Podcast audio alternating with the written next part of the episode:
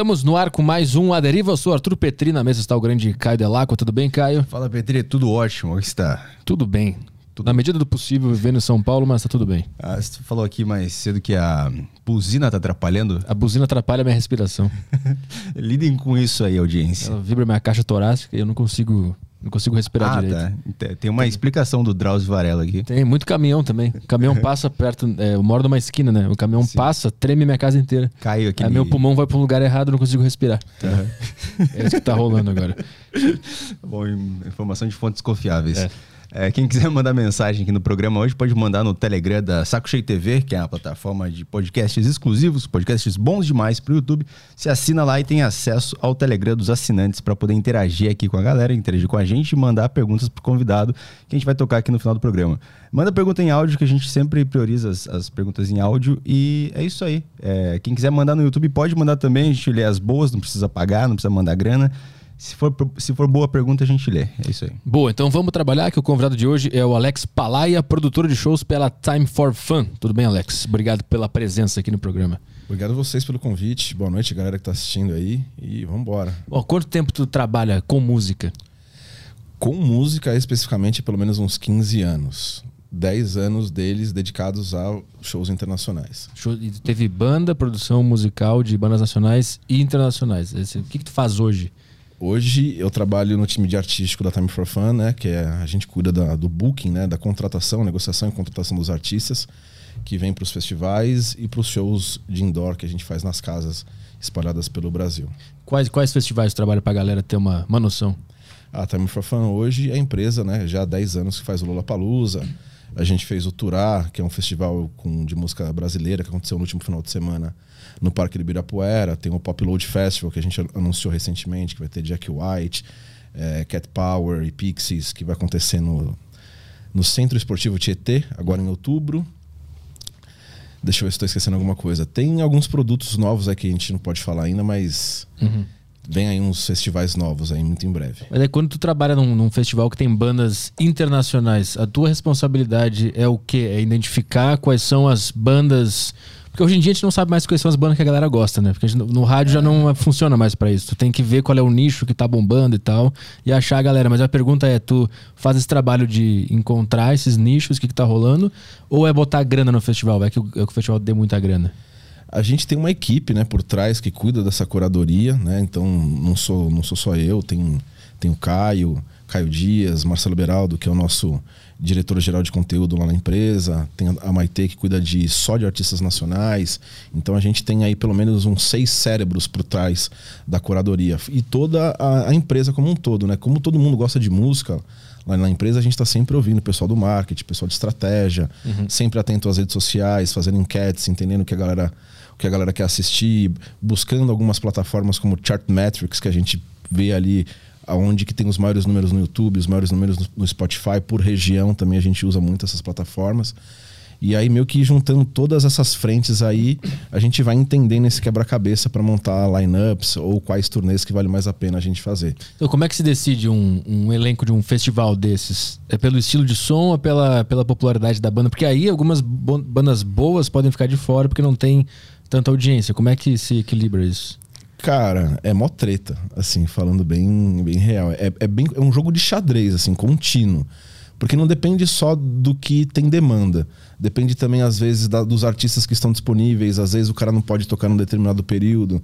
A gente tem que trabalhar hoje em dia de acordo com as agendas lá de fora. Então tem uns períodos dos festivais na Europa e nos Estados Unidos que acontecem durante o verão de lá, que é entre junho e agosto. E aí as bandas acabam vindo mais para cá quando tá no inverno dos caras. Então, desde do, da season, né, da temporada que está acontecendo de, de, inverno, verão, outono, tudo isso acaba influenciando para a gente conseguir chegar num, num line-up conciso e coeso que funcione para aquele determinado festival. Por exemplo, Turá, é só música brasileira. Lollapalooza, é eletrônico, hip hop, rock and roll. Então, não tem assim uma métrica específica, é uma junção de vários fatores e um pouquinho de sorte também. Tu trabalha com a produção musical de bandas internacionais há quanto tempo? Uh, internacionais 10 anos. Tá. Em 2022, em julho de 2022, completam 10 anos. Ó. Então, 2012 ali, a rede social não era forte ainda. Ainda era pela rádio. Era, é, a internet era mato, né? É. Então, ah. como é que ah. as bandas que tu sabia que estavam bombando era mais por onde que se pegava naquela época? Cara, rádio, MTV, MTV comandava, né? Muito do que a gente via no que tava rolando na galeria do rock.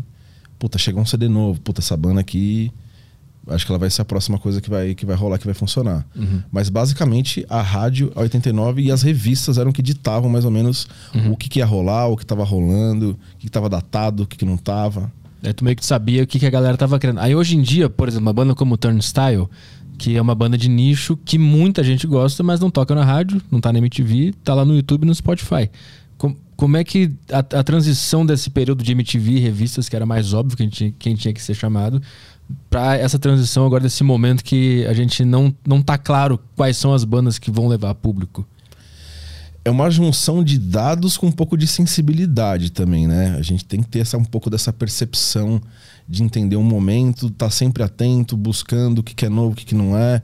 é por deu o exemplo do Turnstile. Eu conheço o Turnstile há pelo menos uns 5 anos. Assim. Tenho amigos que moram nos Estados Unidos que viram o Turnstile tocar para 30 negros. Uhum. É, em, em botecos em, em Orlando, em Miami, assim, que já vem acompanhando a trajetória dos caras tocando com bandas como Madball, Biohazard, é, Hate Breed, assim, coisas bem mais pesadas do que eles estão fazendo hoje. Então, quando chegou aqui, já era uma banda que estava no radar, assim, não só meu, mas quanto da empresa. E lá nos Estados Unidos ele já vem numa, numa atuada muito boa. Já tinha tocado no Lola lá de Chicago, já estava é, pleiteado para tocar em outros Lollapaloozas ao redor do mundo. Então já veio que meio não mastigado, mas já estava meio que pré-definido uma banda como, como uhum. Turnstile para tocar no, no, Lola. Mas aí se sabia se ele, que eles tinham gente no Brasil querendo? Ah, já tinha uma demanda. É. Já tinha uma demanda reprimida ali por causa do Turnstile. Eu, se não me engano, tem até uma história de que eles. Era para eles terem tocado no Brasil há uns anos atrás, uma coisa muito mais nichada, bem para quem é do, do, hardcore mesmo. E aí essa turnê acabou não acontecendo. Então a gente já sabia que tinha uma demanda. Agora, como veio o hype da banda, uhum. aí era o momento certo. Uhum. Tinha demanda dos outros países, né? Porque o Lula Palusa acontece na Argentina e no Chile também. É, linkado com outros festivais, um na Colômbia, né? Que é o Stereo Picnic e um novo no Paraguai que é o Assunciónico. Então, é como eu falei, é um jogo de xadrez mesmo, onde várias peças juntas contribuem para que uma banda ou que um line-up acabe funcionando uhum. para um evento. E, e, bandas mais velhas, que são mais óbvias, tipo Metallica, sei lá, Iron Maiden, que são coisas mais óbvias que, que, que vai dar certo. Tu trabalha com essas também? Como eu te falei, é, tem, o, tem o nosso time lá. Então todo mundo acaba trabalhando com todos os, os, os formatos. Eu cuido mais, na, na Time for Fun especificamente, da área de show de indoors. Shows indoors são nas casas fechadas, não? Uhum. Então, Espaço das Américas, agora tem o, o Pavilhão Pacaembu, áudio. Mas a gente está sempre junto com o pessoal que trabalha com os outdoors, que são os shows de estádio, shows de hum, arena, entendi. e nos festivais acaba todo mundo trabalhando junto. Entendi, entendi, isso aqui. Mas esses daí não tem erro, né, cara? É tirar, é retirar pedido, né? sim, sim. O quão difícil é, é conseguir trazer esse tipo de banda, essas mais estabelecidas? Assim, é muito complicado lidar com essa negociação? Assim como a questão do, do, do festival. É, às vezes uma negociação pode durar anos para uma, uma banda poder vir para o Brasil. Que vai desde. O cara acabou de ter filho, não quer tocar. Aí o cara, meu, simplesmente. A banda tá sem disco, o cara não quer tocar também. É, é, é, é muito intangível, né?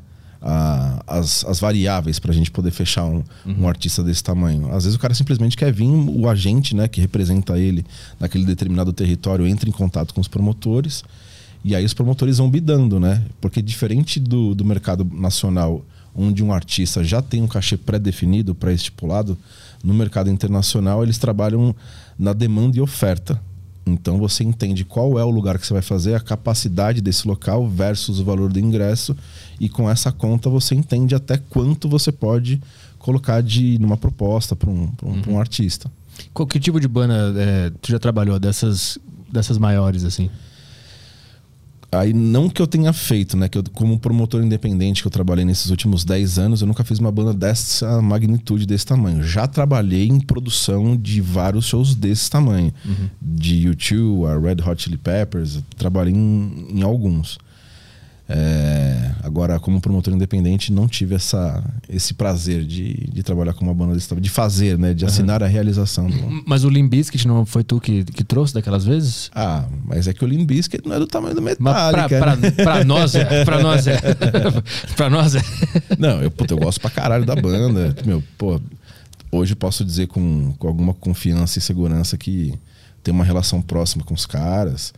Porque a, a, primeira turnê que eu fiz como promotor independente, que eu fiz, falar, ah, eu realizei essa turnê, foi em 2012. Uhum. É, quando eles vieram pela primeira vez para o Brasil. Aí depois, em 2013, quando eles vieram para o Monsters, eu já tinha uma relação com, com a banda, com, com o Fred, com o Wes, com, com, com a galera da equipe. E aí, quando eles vieram para um festival, Aí eles me chamaram para fazer o tour management deles aqui no Brasil. Uh, legal. Hum. Aí em 2016 rolou, aí rolou uma salada, né? Tipo, eu fiz o show, aí eu mostrei o La Rasa para ele, aí rolou, aí a gente acabou, acabou tocando também. Aí só que em 2016 já tava tipo família, assim. Uhum. Já tava meio que brother. Mas vocês abriram show, os shows deles? A gente abriu o show do Limp Bizkit aqui em São Paulo. Com a banda que eu tinha na época, ah, que é o La Rasa. Eu, eu lembro que eu acho que eles estavam para vir em 2010, né? E aí ele quebrou as costas. Eu tinha comprado ingresso tudo já. É, cara. Passagem, tudo. Foi, foi, foi exatamente isso. Eu ia trabalhar eu ia trabalhar nesse show como divulgador, meu, como fã que eu era, entrei em contato com a produtora que tava fazendo na época. Falei, cara, eu manjo pra caralho dessa banda, é, deixa eu trabalhar. Aí tinha o site do Marcelo, falei, meu, tenho um contato com a galera que tem acesso com os fãs. E aí me engedrei, né? Dei um jeito de entrar no, no esquema lá, me contrataram para fazer a divulgação do show, aí cancelou. Uhum. Aí passou um ano, aí eu já tinha me estruturado, né? Já tinha montado uma estrutura para poder fazer uma turnê desse tamanho. E aí essa produtora ia fazer uma turnê do Paul McCartney na época, e eles não iam fazer a turnê do Limp Bizkit. E aí eu já tinha feito uma amizade com essa produtora, eles falaram, pô, você quer fazer? Você tem condições de fazer? Eu falei, tenho. Tenho, estou bem estruturado, tenho um background aqui para fazer. E aí eles me fizeram essa gentileza e acabei entrando no mercado por causa dessa sorte que eu dei. Então eles te passaram a missão, vai, organiza o Limbiskit no Brasil. É. Foi isso. Mas tu sabia mesmo o que tinha que fazer ou foi aquele negócio, eu vou falar que eu sei porque eu quero pegar essa oportunidade? Não, porque, puta, é uma, é uma loucura, é responsa pra caramba. Ah. Eu já tinha trabalhado em várias turnês como produção né? Mas eu nunca tinha feito. Então eu sabia que tinha algumas coisas ali que, meu, é que nem faculdade, escola e vida. Tem coisas que, por mais que você tenha teoria, é na prática mesmo, no dia a dia, que você vai ver as situações que você pode encarar de adversidade, ônus e bônus, alegrias e tristezas. Que tipo de coisa que, que pode acontecer numa produção dessa? Ah, voo que atrasa. É hotel que não tá pronto quando os caras chegam. E aí, dependendo do artista, o cara quer chegar, já quer pegar a chave, já quer subir, não quer esperar. Uhum. Das coisas mais esdrúxulas e mínimas, né? A, tipo, o cara ficar doidão e jogar coisa da, da, da, da janela, cara.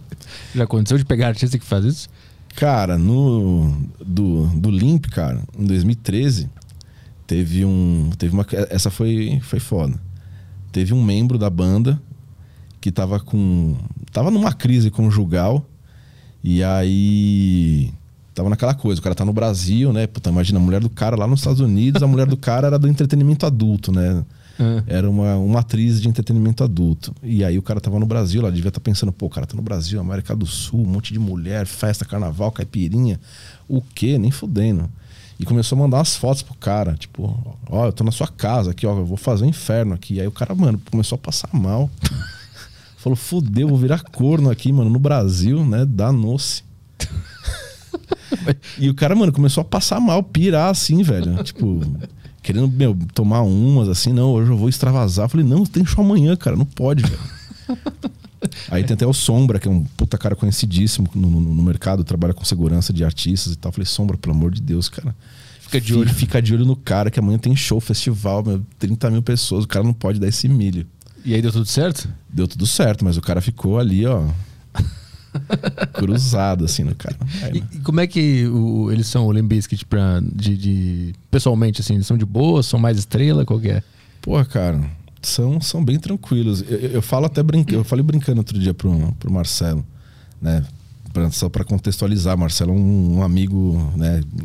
Em comum. Em comum aqui, que também é bastante fã de, de, de Limp Bizkit. Na primeira turnê, não é que eles estavam mala, não é isso, mas eles estavam aquela coisa, Reunion Tour, né? A banda tinha acabado de voltar, então, meu, uhum. tinha uma puta estrutura, vinte e poucos caras viajando, segurança, meu, bom, uma história, assim, né? Mas, foi, mas rolou de boa. Em 2013 eles já estavam numa outra situação, já estavam mais tranquilões, já tinham vindo pro Brasil, já tinham entendido que não era aquela zona que de repente o cara tava imaginando. Uhum, uhum. Aí 2016 já era a terceira vez que os caras vieram, já tava em casa, tipo, brother, pô, e aí, meu, tal, uhum. não sei o quê. Mas essa primeira vez que eles vieram é, foi um risco muito grande, porque foi uma banda que fez sucesso até 2002 ali, né? Em 2013 teve Behind Blue Eyes, mas mesmo assim nunca mais foi aquele negócio de estourar. Aí, dez anos depois, traz a banda pro Brasil. Sabia se tinha essa demanda? Se o pessoal já tinha esquecido? Ah, cara, tinha essa demanda porque é uma banda que sempre teve hits consolidados na rádio. Né? Tem uma gama de bandas que pegou a fase boa da MTV e a fase áurea de rádios como 89. Né? Como meu, Limp Bizkit, Linkin Park, System of a Down, Blink-182. Essas bandas que foram não, não, não, empurradas no mau sentido, mas foram catapultadas né, por esses meios de comunicação, uhum. é, não tem como dar errado, assim, cara. Então, e ainda mais por ter sido a primeira vez, né? Tinha o ineditismo da banda, disco novo, uhum. tinha uma série de premissas que eram favoráveis a fazer o show. Mas aí como é que tu estuda isso? Naquela época que não tinha Spotify, não tinha tantos dados, como é que tu estudava isso para saber que ia ter público? Porque eu, como fã, pensava, será que vai gente? Porque eu acho que do, do meu grupo de amigos só eu gosto. Entendeu? Pode crer. Ah, cara, por ter, por ter trabalhado tanto na rádio quanto na MTV, antes de enveredar para produção de shows, a gente sempre acompanhava, mantinha contato com o pessoal, buscava entender algumas métricas dentro do Ibope para ver quais eram as bandas que estavam funcionando ou não. E a gente também, pô, tava sempre no rolê, ia nos shows, ia nos eventos, ia nas festas. É, tá na rua nessa época era um grande, era um grande medidor para mim, assim, de temperatura. Pô, o que, que tá rolando? O que, que a galera tá ouvindo? O que, que a galera quer ver? Hum, quando tocava música, tu quando pensava, tocava música. A galera pirou nessa. É, então isso servia bastante, cara. E eu tive uma época da minha vida que eu saía de segunda a segunda nos rolês de rock, nos rolês de rap, meu, nas rave e tal, eu tava em todos. Pra observar o que, que a turma tava querendo. Ah, porque eu gostava de bagunçar também, mas, mas, era, mas também tinha muito dessa questão da pesquisa de campo, cara. Uhum. Mas é importantíssimo. É, hoje é só dado, é online tudo, tu, tu consegue ter esse controle todo online. A gente não consegue ter o controle 100%, mas ele dá um embasamento sólido, né? Ele te, te fornece dados, né? É, é número, não tem como... Uhum. Óbvio que existe uma margem ali de, de 10 a 20%, mas te dá um embasamento bom, mas continuar estar estando presente nos eventos, nos lugares, ouvir as pessoas, isso daí a tecnologia ainda não tirou e acho que ela nunca vai uhum. substituir isso, né? Esses dados vêm do que YouTube, Spotify, o que que é? Todas as redes sociais que aquele artista, que aquele determinado artista tiver. Ah, entendi. Não é tipo quantos plays tem no Spotify, é quantos plays tem no Spotify, mais quantos seguidores no Instagram, os YouTube. Por região, por cidade, por país, por continente.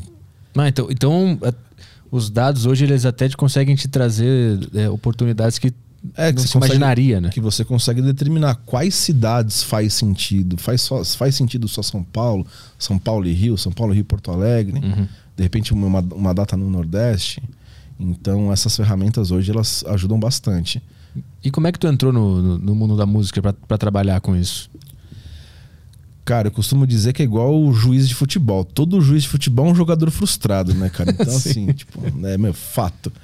E eu sempre tive, sempre amei música, sempre tive música muito próximo de mim na minha casa, é, com os meus pais, sempre ouvi, meu, sempre teve na veia. E à medida que eu fui crescendo, aquela coisa de querer ter banda, de, de, meu, de querer cantar, de tocar. Então, na, na, escola, sempre tive as bandas com os, meus amigos e comecei a organizar organizava as festinhas dos brothers. Uhum. E aí comecei a organizar um showzinho aqui, um showzinho ali. E aí eu fui, fui crescendo, fui trabalhando, fui tendo outros trabalhos que não necessariamente relacionados à música ou ao entretenimento, mas paralelamente estava sempre inventando alguma coisa. Uhum. Tu produzia festivais independentes, tipo festival de banda da escola, esse tipo de coisa. É. Mas aí para entrar na, na, no profissional, como é que como é que se faz isso? Estando no, nos eventos, você vai conhecendo gente, cara. Nada substituiu ainda o, o networking. Uhum. Conhece um, conhece o outro, puta, aí o santo bate, aí o cara tem uma oportunidade, lembra de você, aquele famoso quem não é visto não é lembrado. Então, como eu estava sempre muito nos lugares, em, quase em todos os lugares, sempre estava na hora certa, alguém falava, pô, tem uma parada assim, assim, assado, pô, fala, liga pro Palá, o Palá é desenrolado. Uhum. Mas aí tu trabalha. O que, que, é que tu fazia nessa época desse, desse Indica, que o cara te chamava? Era, era hold, era organização, era produção? O que, que era que tu fazia exatamente nessa época? Cara, eu já tinha um tino natural para produção, mas eu não sabia que eu tinha isso. Então, quando alguém me chamou para produzir alguma coisa, eu falava, mas o que, que faz um produtor? Ele faz tudo, né, cara? Então, você. É, é basicamente o cara que desenrola. É um problem solver natural, né, meu? Resolução, é, resolução de, de, de problemas 24 horas. À, a, a medida que o tempo foi passando, trabalhando nessa parte organizacional de operacionalizar esse monte de bucha, né, que, que é quer trabalhar com produção.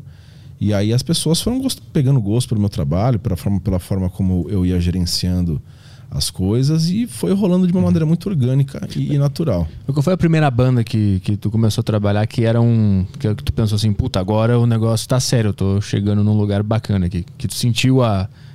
que o negócio tava rolando, que tu ia, que tu tava se inserindo no mercado de verdade. Que não era só mais um negócio de indica lá, indica aqui. Primeira responsabilidade foda, assim, que tu pegou.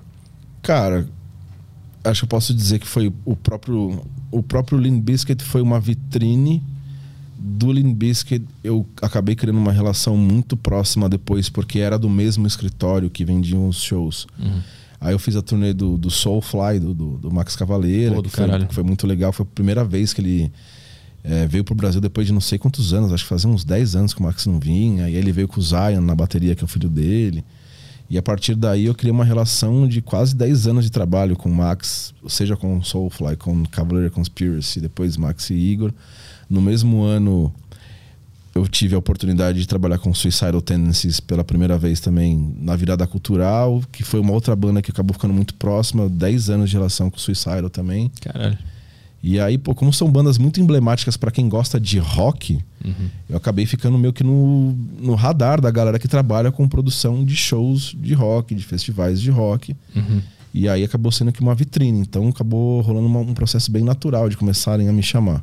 E como é que se, como é que se organiza é, um, uma turnê dessas de um artista internacional? O Max não é brasileiro, né? mas pode ser considerado internacional. O que, que tem que cuidar desses caras? O que, que tem que fazer por eles, para eles terem uma boa experiência? Quais são os, os pontos que a gente não sabe que tu precisa se preocupar? É, na, na verdade, são coisas bem simples, né? Quando você vai viajar, né? Porque a turnê nada mais é que, que uma viagem, uhum. né? Quando você vai viajar, você precisa se preocupar com a sua estadia, com a sua logística, para que você não passe nenhum tipo de perrengue. Quando você vai fazer uma turnê, é mais ou menos a mesma coisa.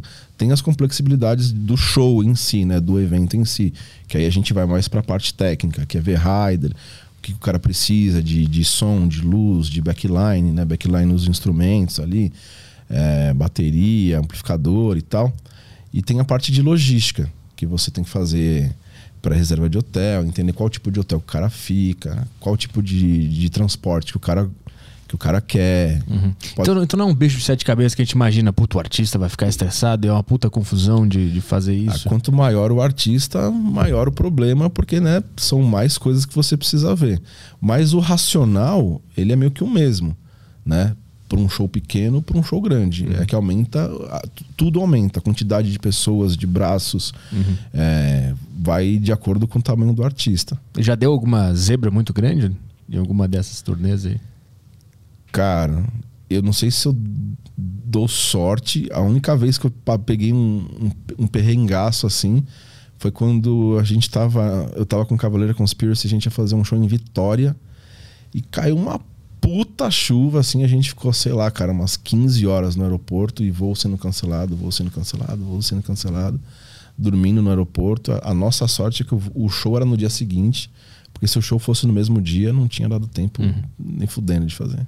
E a, a qualidade do áudio do, do, show ali tem a ver contigo também ou você é outra parte? Aí é uma outra parte, né? Aí é um, são os profissionais que ou o artista traz ou a gente contrata a produção local atrelada à produção do local do show. Uhum. Então, todo artista, em tese, tem um, um técnico de PA, um técnico de monitor. Quando não tem, o que é raro hoje em dia, aí a gente contrata um, um profissional aqui do Brasil que a gente alinha eles com o pessoal que cuida da parte de som do local do show, uhum. que forne ou fornece o equipamento, né, ou que a gente contrata e coloca essas duas pontas para se conversarem e entenderem quais são as necessidades do artista e o que, que a casa tem para oferecer, se a gente vai precisar contratar coisas extras ou não. Uhum. Então, do, a tua primeira grande oportunidade foi o Limp Bizkit, é disso Max Cavaleira, Suicidal Tennis. E aí, então até aí tu era um, era um produtor frila. Tu fazia por conta própria. É. Eu quero saber da, da, da grana. Como é que se. Porque para trazer os caras deve ser caro pra cacete. Pra trazer equipamento deve ser caro pra cacete. Bateria, tambor, não sei. Um monte, um monte de coisa, né? Como é que tu. se Como é que um produtor free, frila se remunera? Como é que ele sabe se vai dar margem? Como é que, como é que se divide essa parte? É, cara, como promotor independente é sempre um risco, né? É, é o risco do negócio, como todo negócio. Você, você investe e aí você espera recuperar esse dinheiro. Você pode tomar um prejuízo? Você pode tomar um prejuízo. Já tomei prejuízo? Já tomei prejuízo. Mas você tem que ter uma programação financeira para poder fazer o show. Aí você paga.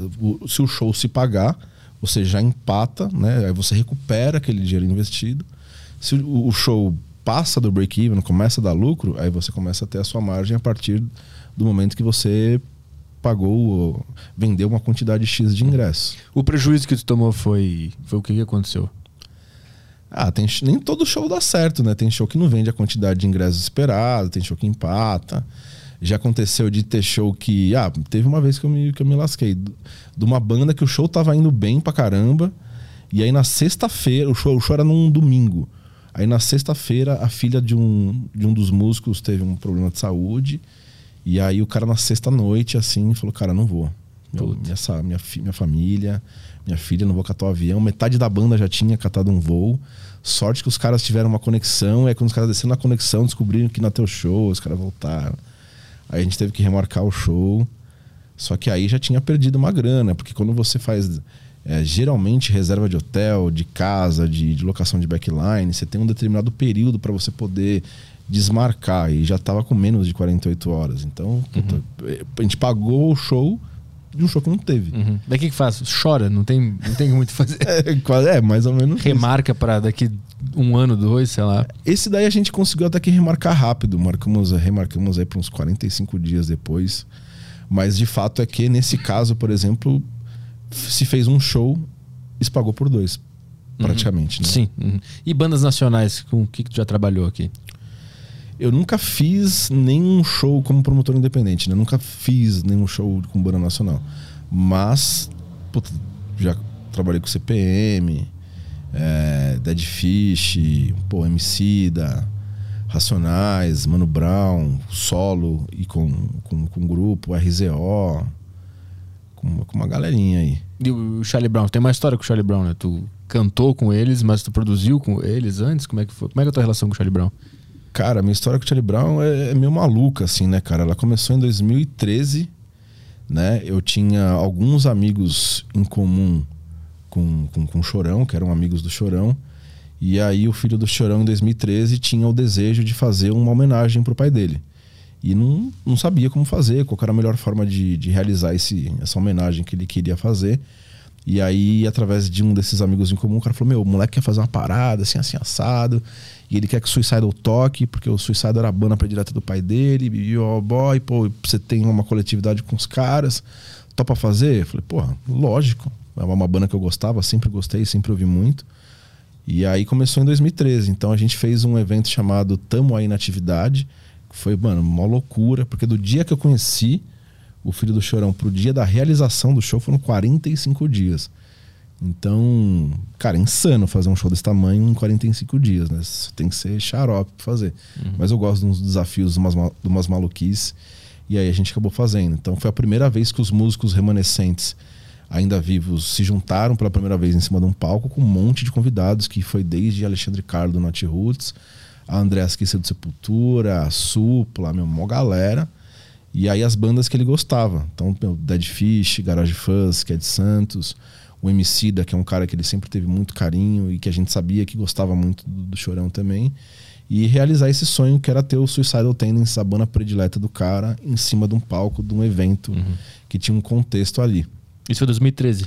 Isso foi em 2013. Uhum. E aí, a partir daí, puta, começou uma relação não porra, de, de amizade, mas que tinha ali um contato, tinha uma certa, uma, uma, certa proximidade com os caras da banda e com o filho do Chorão. E aí passou 2014, 2015, aí eu voltei com o La Rasa, aí em 2016 o La Rasa começou a fazer um barulhinho no, no underground nacional e, pô, aí teve um, um, show, acho que foi da 89, se não me engano. É, acho que foi o show da 89, aniversário, não sei se foi aniversário da rádio ou se foi o Dia Mundial do Rock, agora não me recordo, onde eles reproduziram esse mesmo formato, juntaram os músicos do, da banda para fazer mais uma homenagem com vários vocalistas. E aí, dessa vez, eu fui, cantei uma música, né? Não deixe Martin engolir. E aí foi muito louco, porque, porra, não sei, né, cara? É, é meio suspeito eu falar de mim mesmo, mas. Cara, sei lá, a galera ficou emocionada ali. Não sei se é porque era uma música que tem, pô, tem um puta vigor, né? Uhum. Não sei se você gosta de Charlie Brown, manja esse som, Sim, assim. Uhum. E era, uma, e era uma música que os, os músicos queriam tocar, não tava no set list e to, ninguém ali tinha a manha de cantar aquela música. Mas como é que surgiu eh, essa, essa oportunidade para cantar? Foi, foi, do nada? Foi no improviso ou tu sabia que ia fazer isso? Não, vários vocalistas de bandas emergentes do, da, da cena nacional foram convidados para tocar com os músicos do Charlie Brown. Tá. Então tinha uma galera, assim, uma galera de peso, uma galera legal, meu do Farfuma Alaska, Selvagens da Procura de Lei, meus meninos do Medula, só as bandas novas e os medalhões também, porra, Digão participando, de Ouro Preto e tal. E cada um cantando uma música. Mas eu falei, pô, vocês querem que eu vá? Cara, eu, eu, vou, eu só vou se eu cantar essa aqui. Entendi. Essa música representa muita coisa, tem muitas lições que eu tirei dessa, dessa música em específico, frases que eu falo até hoje, que é tem que saber chegar, uhum. tem que esperar a sua vez, não deixa o Marte engolir. Então isso é uma métrica na minha vida que ela foi, meu, quase que um mantra, assim, de nunca me deixar desistir dos meus sonhos, de fazer as coisas que eu queria fazer. E, cara, naquele momento, não sei, transpareceu a emoção de estar ali, homenageando um cara que eu gostava, estar em cima do palco. O baixista que tocava comigo no La Rasa, que é o Juninho, que era muito próximo do Heitor Gomes também, tocou ali comigo. O Heitor viu o Juninho e falou: Meu, vai lá tocar também. Que é um outro moleque que sempre teve banda cover do Charlie Brown. Então, pô, tava com um brother meu, com os caras que eu idolatrava, tocando, homenageando um cara que eu gostava. E acho que juntou tudo isso naquele momento é, a galera percebeu que era genuíno aquilo que a gente estava fazendo, né? E acho que ficou marcado de alguma forma para os músicos. Aí quando acho que passou 2017, o Marcão sempre fazendo participações aqui, faz um show ali, faz um show acolá. E aí, pô, às vezes calhava da, de eu estar disponível, ou de eu estar no mesmo lugar, eu ia, ia lá com ele, cantava uma música, cantava duas, e assim foi indo. Aí em 2018, uma gravadora quis fazer uma, quis fazer uma turnê, né? Quis fazer um, um DVD, acabou não dando certo por, por N fatores, N, N razões, e me, me chamaram para fazer essa, essa turnê já com essa gravadora. Falou, oh, vai ter um, precisa de um vocalista tal, e os caras queriam que você fizesse. Falei, porra, vambora, né? Puta honra. Caralho. E aí não rolou. Aí no final de 2018, o filho do Cheirão me ligou e falou: Cara, eu vou fazer a turnê.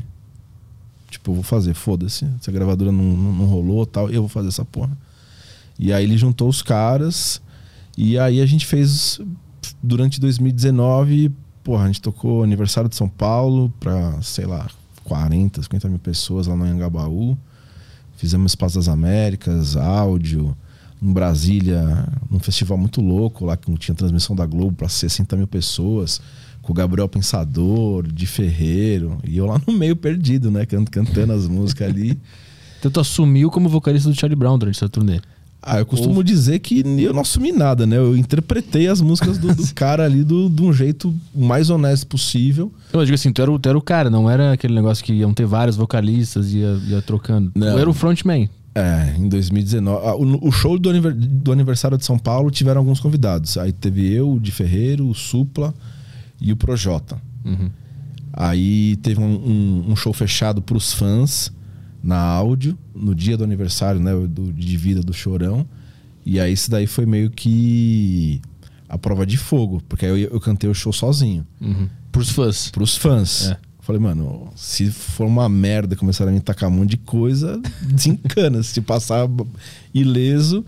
E, porra, rolou, cara. Rolou legal pra caramba. E aí foi. E aí, durante toda todo ano de 2019 eu fiquei com eles lá. A gente pô, participou de um evento com o Tony Hawk. Caralho. É, aqui em São Paulo também foi gratuito. Pô, e fizemos o Rock in Rio, né? Que foi o. Foi a cereja do bolo. Sentiu muita responsabilidade? De, de, ficou com medo? Ficou nervoso? Não conseguiu dormir? Como é que foi assumir isso? Cara, o palco para mim é uma parada muito doida, né? Eu, hoje, por mais que eu não desempenhe, não tenha banda, sinto falta de fazer um som, em algum momento da, vai acabar acontecer de uma maneira natural de, de, de, voltar a fazer som com os amigos e tal, mas o palco para mim sempre foi uma coisa tão tranquila. E como eu tive o La Rasa duas vezes, sempre tive toquei com os meus amigos e depois a gente começou a, a as coisas da banda começaram a fluir naturalmente e depois tanto tempo olhando o palco dos bastidores, então o palco para mim sempre foi uma coisa muito comum, muito, muito natural, como se eu entrasse na, na sala da minha casa. Uhum. Mas é representar o chorão. Não, é uma puta responsa, mas eu sempre fiz tanto de coração aberto, cara, porque eu gostava. Primeiro que eu, eu gostava da banda. Sempre soube todas as letras, meu, de trás, de trás para frente. Uhum. E, porra, tocar com os caras que são os puta músicos, né? Antes de ser fã, como músico que admira outros bons músicos, tocar com aquele time, pô, é entrar com o jogo ganho, né, cara? Uhum. Só caminhão de hit. E, pô, modéstia à parte, eu confiava também um pouco no, no, no, meu potencial de subir no palco e dar uma entrega uhum. é, à altura do que a, a, situação pedia. Mas tu ficou com algum medo de julgamento, assim, da, dos fãs? Ah, sempre tem, cara, mas, bicho, sempre tem. Mas nunca li, cara. Nunca parei pra ler. Sério mesmo. Deve ter, deve ter com certeza. Mas à medida que os shows foram rolando, que né, foram passando os meses, eu comecei a receber alguns feedbacks dos fãs. Porra, que legal, cara. Teve vários, assim, pô, achava que você devia ser uma comédia, porque eu ouvia La Rasa, achava que você imitava o cara. E, pô, não, cara, você faz a parada legal mesmo, meu, de uma maneira muito respeitosa, não querendo imitar o cara, mas representando e homenageando de uma maneira muito muito legal. No show do Tony Hawk foi muito foda porque tem um cara que. Tinham vários caras que eram muito amigo, muito amigos do, do, do Chorão. Um deles é o Paulinho Rude Boy, que é um cara que, meu, super representativo no, no, universo do skate. É locutor de todos os campeonatos aí, meu, do, de, de mundial a nacional aqui no, no Brasil e tava lá organizando o evento. E aí, esse dia foi muito foda, até vou, vou, contar, cara. Um cara que eu fiquei muito brother, assim, muito próximo é o Sandro Dias também. Hum. Que era muito amigo do Chorão e pô, também foi, foi com a minha cara, gostou, tá? A gente ficou um, um amigo. Nesse dia ele me ligou, ele falou, pô, ele tava no Canadá. Pô, o cara me ligou, falou, meu, boa sorte. Tony Hawk, puta, o Chorão deve estar tá feliz pra caralho, meu. Mete ficha. Fizemos o show, aí num determinado momento o Paulinho falou, meu, catou o microfone e falou, ó. Ah, Vou contar uma história para vocês. Ele contou várias histórias de antes do Charlie Brown gravar o primeiro disco. E, e falou um pouco, algumas palavras para cada um dos músicos. E eu ali na minha, né, meu, quietinho ali esperando o cara falar. Aí ele falou: E você, moleque? Que missão, hein? Caralho, eu não queria estar no seu lugar, mano. Mas eu vou te falar uma parada. Como um cara que era amigo do cara e via a parada nascer. Ele falou, mano, ele falou, eu tenho, eu posso falar, eu vi essa banda nascer. Você tá representando o bagulho, cara. Eu vejo que você gosta da parada. Ver você em cima do palco da forma como você faz aí, você tem o meu respeito. Ó, te desejo sorte. Meu, eu quase não sabia se eu chorava, se eu lia, se, se eu voltava a cantar. Caralho. Então foi uma missão que eu acho que eu cumpri direitinho, assim, com, com mérito. Mas tu, tu sente que assim, o teu sonho era ter banda, né? Antes de, de trabalhar com isso. Tu acha que isso, foi, isso preencheu um pouco esse, esse sonho, ter, ter participado da, do Charlie Brown? Porra, cara, eu, eu acho que foi um, um, um, um, complemento, né? Um complemento com esteroides, né? Porque uhum. não um complemento qualquer. Sim. Porque com La Rasa, mesmo sendo uma banda independente, porra, eu realizei muitas coisas legais, assim, de tocar em casas bacanas, de tocar em festivais. Porra, e, e, era, e era muito legal porque tinham vários shows que a gente tocava que de repente as pessoas não conheciam.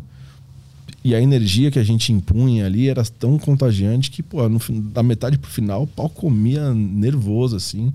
Então a gente tocou, meu, Espaço das Américas duas vezes, fomos para Brasília, fomos pro Nordeste, tocamos no Sul com Papa Roach. Porra, sério? É. Foda. Essa daí foi, foi legal pra caralho. No Sul? É, no, no Opinião, que é uma casa incrível, o, cara. O Papa Roach foi pro Sul, eu não sabia. Eu, eu morava lá, provavelmente. No Opinião eles tocaram. No Opinião, Caralho, cara. Eu do lado do Que ano foi esse? 2016. Caralho, eu tava... Ó, te deixando triste, eu né? Tava lá. Eu... Caralho, como é que foi? Como é que foi esse show com o Baba Roach? Puta, foi animal, cara. Porque Eles tinham vindo em 2001 no Rock in Rio, né? Uhum. Então, pô, era, era praticamente uma banda inédita, né? Uhum. E aí acabou rolando esse convite, a gente foi, tocou, pô, foi foda. Puta vibe, assim, animal. Os caras, gente fina pra caralho. Tipo, depois do show a gente tirou foto com os caras, fizeram questão, pô, a gente viu que vocês tocaram ali, pô, foda, tal, não sei o quê. Meu, fica aí com a gente, toma uma breja aí, os caras, meu, super acessíveis, assim, pra caralho. Mas é, é muita. É, o que, que a banda sente? A banda independente que tá abrindo um show de uma banda muito grande. O que que. O que, que tá rolando ali? Vamos mostrar para esses caras? Fica, vocês ficam nervoso? Porque, tipo assim, comediante, que é o meu caso, se eu vou abrir o show de um cara, tipo Afonso Padilha, eu fico com muito medo de estragar o show. De fazer uma cagada e fuder o resto do show. Isso como é que é pro músico, pra banda independente que tá abrindo uma banda grande internacional, assim? Cara, eu não sei explicar, porque eu, eu tive uma criação, principalmente por causa do meu pai, que sempre me, me disse, cara, se você quer fazer uma parada, vai e faz. Busca o que você quer fazer, mas faça bem feito, sempre. Se prepare para fazer o que você for fazer. Então, eu sempre, desde pequeno, sempre com esse mindset, assim, né? E um cara que eu sempre admirei, pô, da minha geração, que.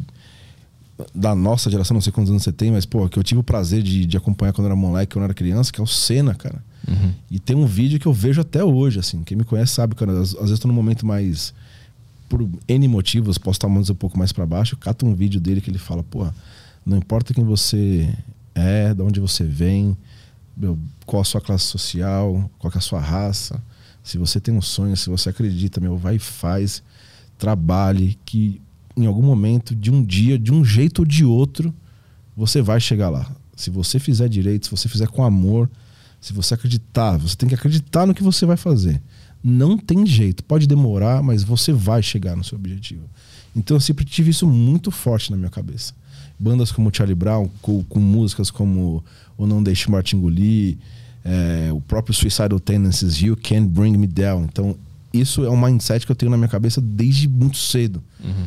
Então para mim, pô, vamos subir, vamos tocar com o Limp Bizkit, que 8 mil pessoas Cara, no show do Espaço das Américas, eu lembro até hoje, antes da gente entrar, vai logo, vai tomar no cu, seus merda, não sei o quê.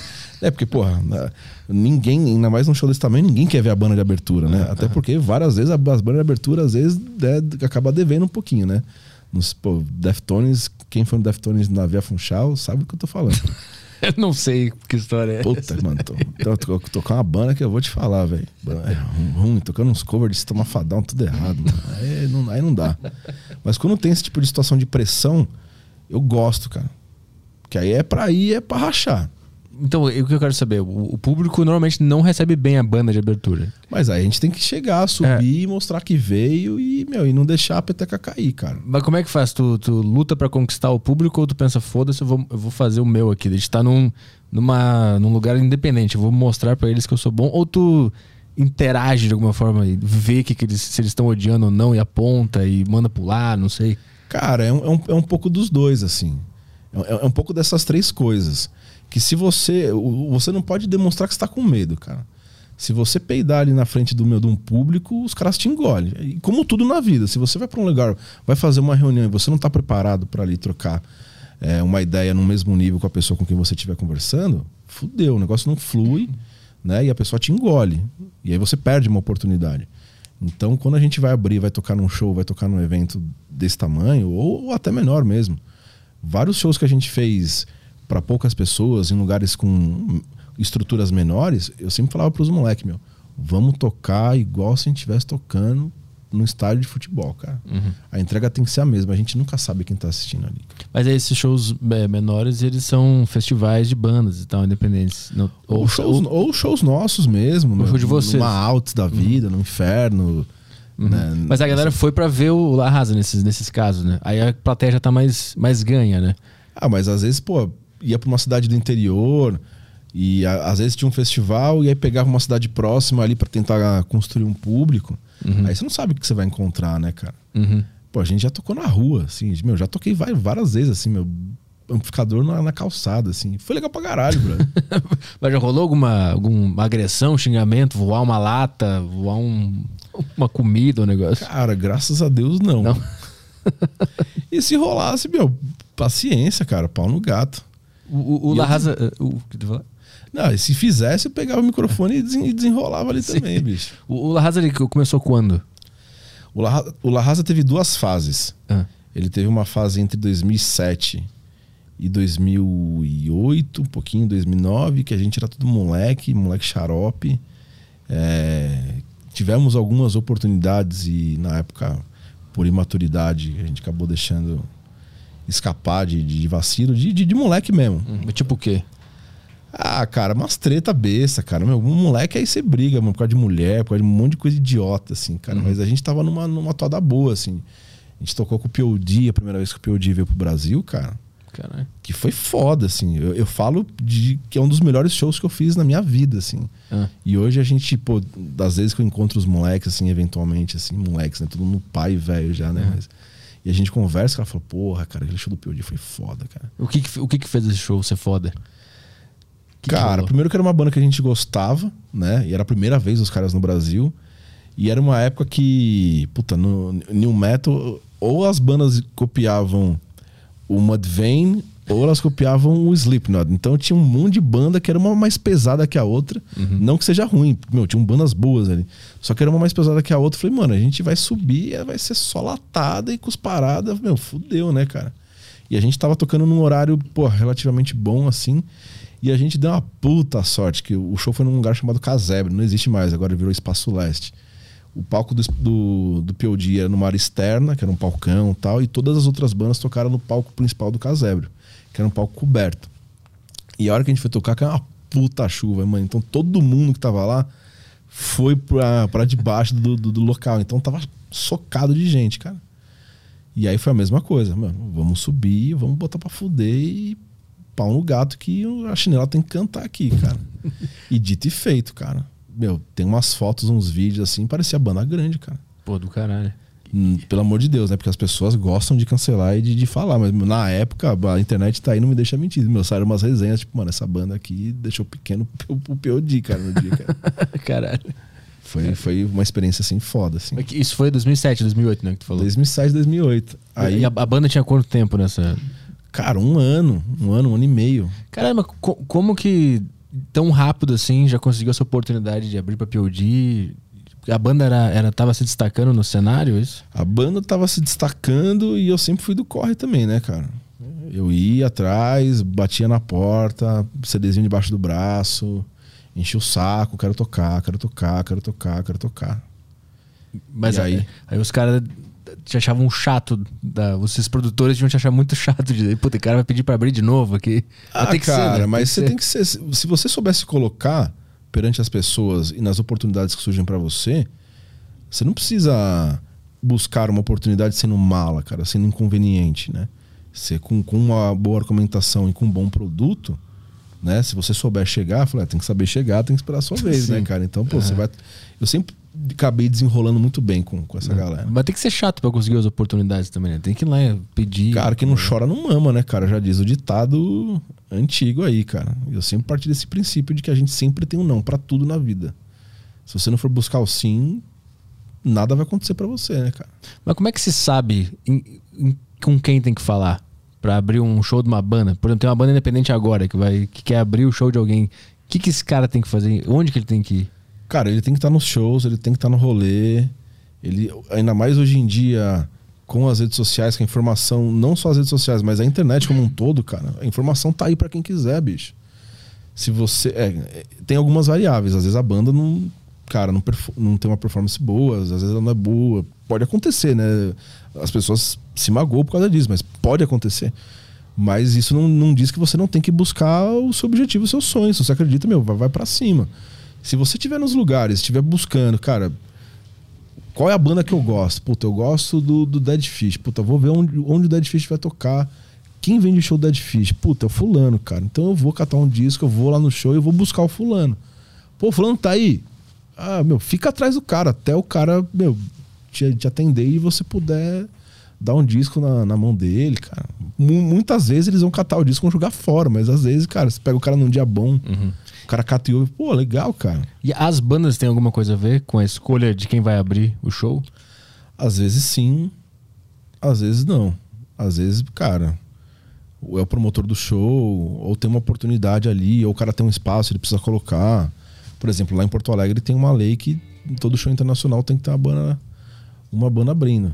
Pra, justamente para ajudar a fomentar uhum. os novos artistas. Que uhum. eu acho uma, uma puta lei foda, devia ter no, no, no Brasil inteiro isso aí. E aí, então, em é, 2008, o La Raza acabou?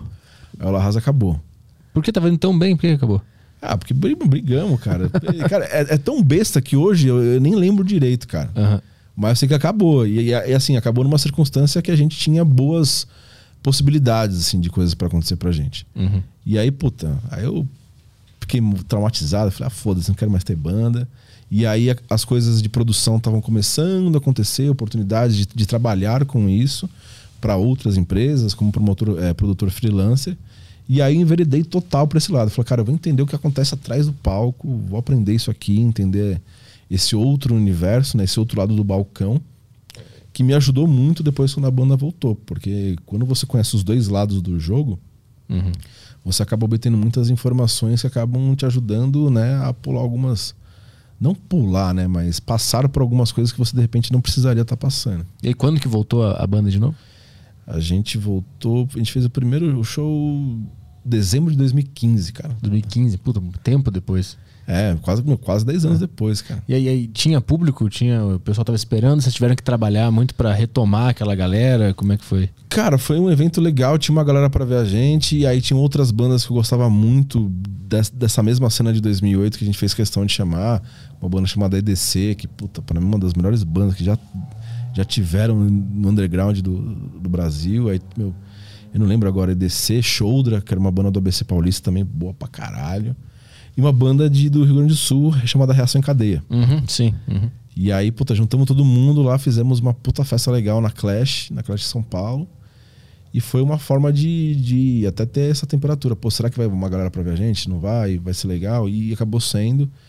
E aí comecei a aproveitar que a gente já tinha, eu já tinha um networking e pô, então, fui apostando com as fichas que eu tinha. Uhum. E aí, 2015, né? Vocês voltaram. Aí 2016 a gente fez coisa pra caralho, cara. O que que rolou de, de legal? Puta, a gente tocou, mano, todas as casas que você possa imaginar em São Paulo. Do Hangar, que é um. Puta, é a casa do, do, do Independente Nacional, não só de São Paulo, ao Espaço das Américas com o Clean Biscuit é, Carioca Clube com Raimundos. A gente tocou num, num festival com Planet Ramp, Black Alien, Raimundos. Tocamos com o CPM algumas vezes. Depois a gente lançou o disco na áudio, abrindo pro Planet, com o Badawi, com o X, meu, puta. A gente fez uns rolês bem legais com a banda, assim. Tocou em festivais grandes como Porão do Rock, Goiânia Nós lá em Goiânia em Fortaleza, no Garage, no Garage Sounds também, com um monte de banda. Qual foi o maior público que vocês pegaram? O maior público que a gente tocou, cara, com a, com a Rasa, acho que foi no Porão do Rock. O Porão do Rock é um, um festival grande lá em Brasília, né, cara? Dá o quê? Qu ah, quantas mil? Ah, acho, cara, que a gente tocou ali devia ter, sei lá, cara, umas 15 mil pessoas, cara. Pô, é bastante. Mas aí no, no, na tua época do Charlie Brown, tu pegou públicos maiores, né? Vixe, só peguei bucha, cara. O, o aniversário de São Paulo tinha, sei lá, umas 40 mil pessoas. Em Brasília, de acordo com a organização lá, devia ter umas 60 mil pessoas. Puta, no Rock in Rio eu não sei nem te dizer quantas pessoas tinham na hora que a gente tocou, cara. Cara, quando tu, tu entra num palco desse que tem essa quantidade de gente, o que que bate no coração? Ou na mente, ou na alma? Puta, cara, eu entro igual. Meu, sabe criança quando chega no parque de diversões, cara? Eu, eu, eu entro mais ou menos nessa vibe, assim, cara. Entrava, né? Uhum. Eu entro assim muito de pau duro, assim, cara. Puta, vou me divertir aqui o máximo que eu puder, cara. E vou tentar fazer com que as pessoas que estão aqui, pagaram para estar aqui, se divirtam tanto quanto eu ou mais. Assim. Mas não tem uma, uma, uma pontinha de, de nervosismo? Porque tu parece ser muito confiante. Cara, para não dizer que eu nunca fiquei nervoso, cara, no Rock in Rio não é nem que eu fiquei nervoso, mas rolou um momento de reflexão, assim. Falei, caralho, velho. Que muito doido isso, né, cara? Porque o Charlie Brown tocou no Rock in Rio de Lisboa, mas nunca tinha tocado no Rock in Rio do Brasil. Hum. Infelizmente ele veio a falecer sem poder realizar esse, esse sonho. E aí eu tava lá com os caras fazendo isso. Então, quando eu me dei conta disso, eu falei, porra, cara, que muito louco, né? Não chegou a ser um nervosismo, mas foi um momento de, de parar e refletir o que estava acontecendo, onde que eu estava. Porque as coisas vão acontecendo na vida da gente, você nem para pra Você simplesmente. As uhum. coisas acontecem quando você vê, você já tá ali. Mas teve essa realização no meio do show? Antes, cara. Antes? Antes. Porque foi muito doido que. Acho que em 2018 o Marcão já tinha ah, recebido um convite da produção do Rock in Rio para fazer uma, uma, homenagem. Ele, Marcão. Então, ele já havia assumido um compromisso com o, o festival para tocar num determinado palco. Que, pô, todos os palcos do Rock in Rio são foda, mas esse era um palco mais alternativo. Vamos colocar dessa forma assim. A história da turnê surgiu bem depois, meses depois. Uhum. Só que quando surgiu a história da turnê, o festival já tinha fechado o line-up, não tinha como trocar de palco ou de horário ou de, de data, enfim. Então a gente falou: não, vamos tocar lá, meu, foda-se, pô, é Rock in Rio, vamos lá e vai ser legal pra caralho. E era um palco que não tinha uma, um histórico de ter grandes públicos, porque é um palco que fica numa, numa área de passagem entre o Sunset e o palco Mundo. Então sempre tem as pessoas estão passando ali e estão assistindo as atrações que tocam naquele palco.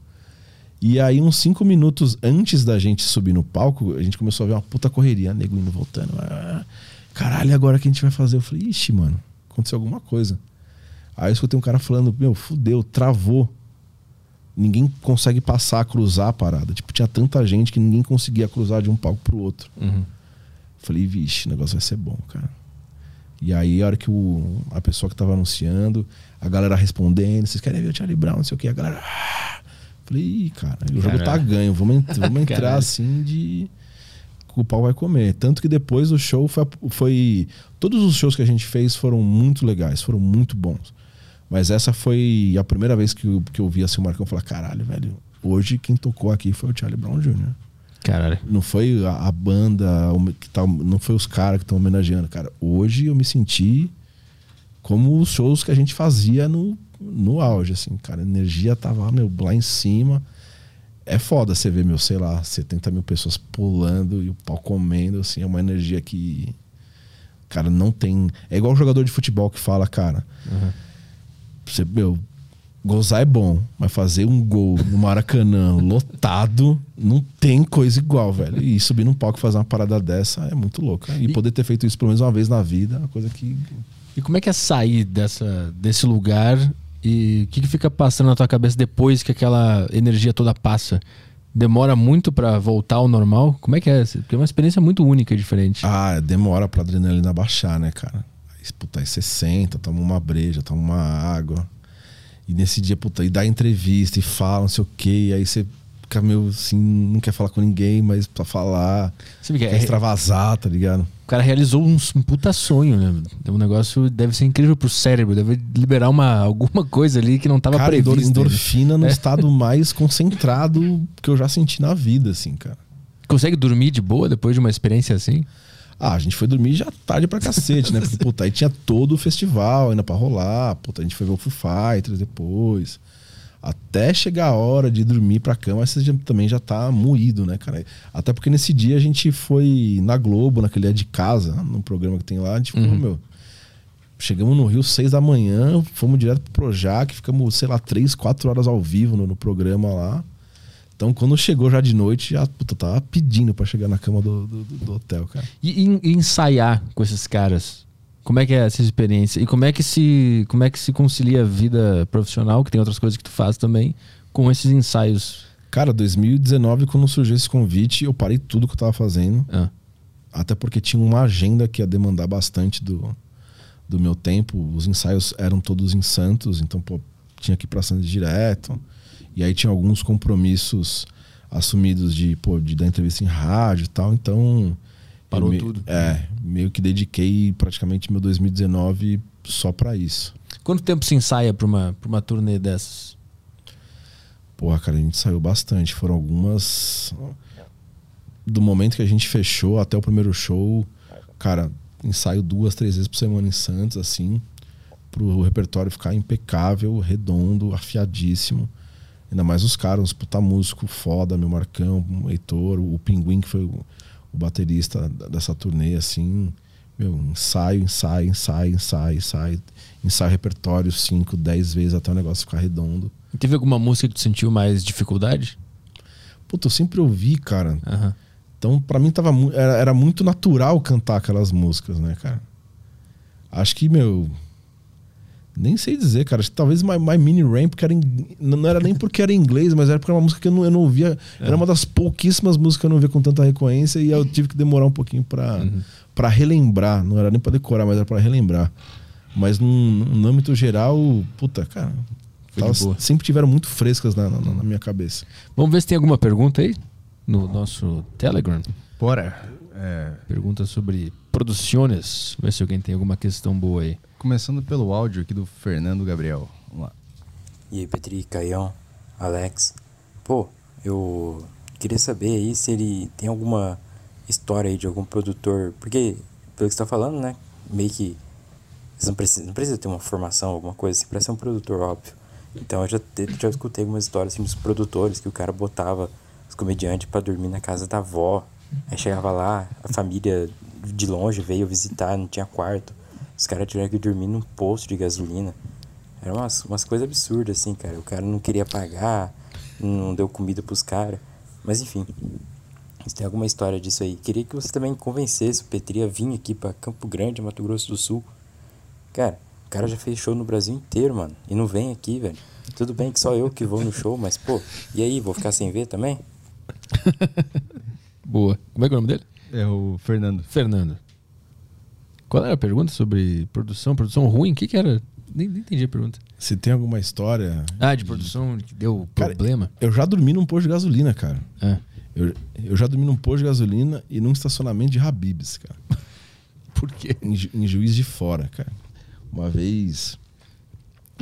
A gente tocou. Isso com La Rasa. A gente tocou no Hangar 110. Aí a gente tinha um show em Juiz de Fora. É, época de internet é mato, cara. Então tinha um, um evento lá, descobri pelo Fotolog, entrei em con- contato com um e-mail, né? Aí desse e-mail eu comecei a interagir com o cara pelo MSN.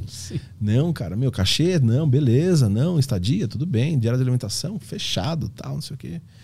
Meu, pegamos, saímos do hangar, catamos o carro e a gente foi. Na divisa entre Volta Redonda e Juiz de Fora, a gente foi de carro. Aí o carro começou a engasgar, o carro quebrou. Aí a gente pediu um guincho.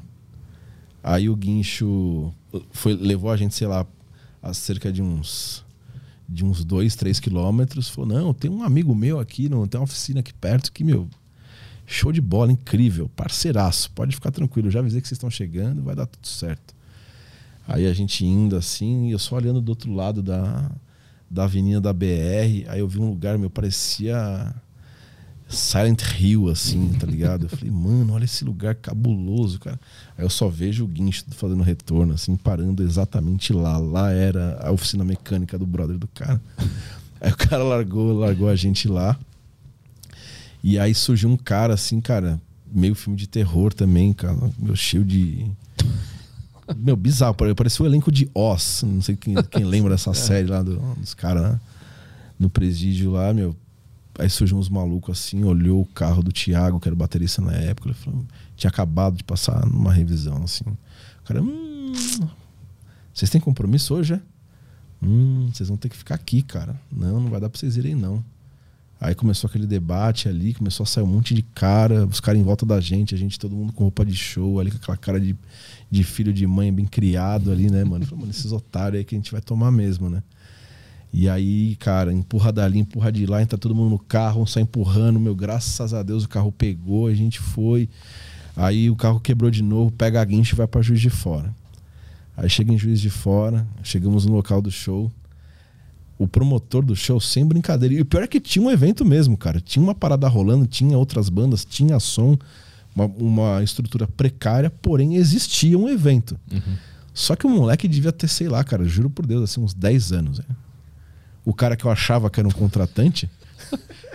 Oi, aí, cara, beleza? Você que é o Palaia? Porra, cara, que satisfação aí, cara. Pô, sou muito fã do La Rasa, cara. Que legal que vocês estão aí, brother. Cara, E os, e os moleques assim, mano, que merda que você fez? Eu falei, ah, não- poderoso chefinho, cara. Total, assim, cara.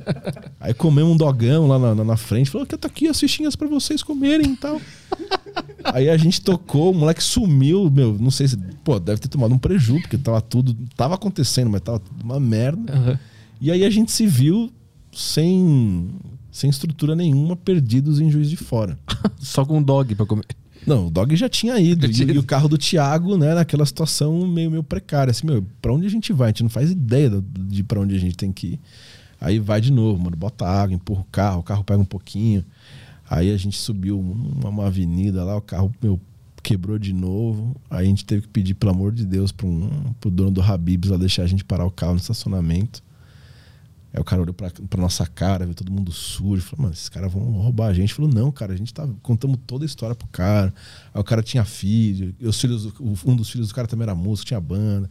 Aí ele ficou com pena, falou, meu, dorme aí, cara. Aí a gente comeu no Habibs, dormimos no estacionamento do Habibs. Aí no dia seguinte tentamos fazer o carro pegar, não pegou, cara, dormimos num posto de gasolina até a gente conseguir grana pra poder pegar um outro guincho e voltamos de Juiz de Fora pra São Paulo de guincho, cara, A dois por hora. a dois por hora, velho. Cara, eu tô impressionado que o dono do festival era uma criança.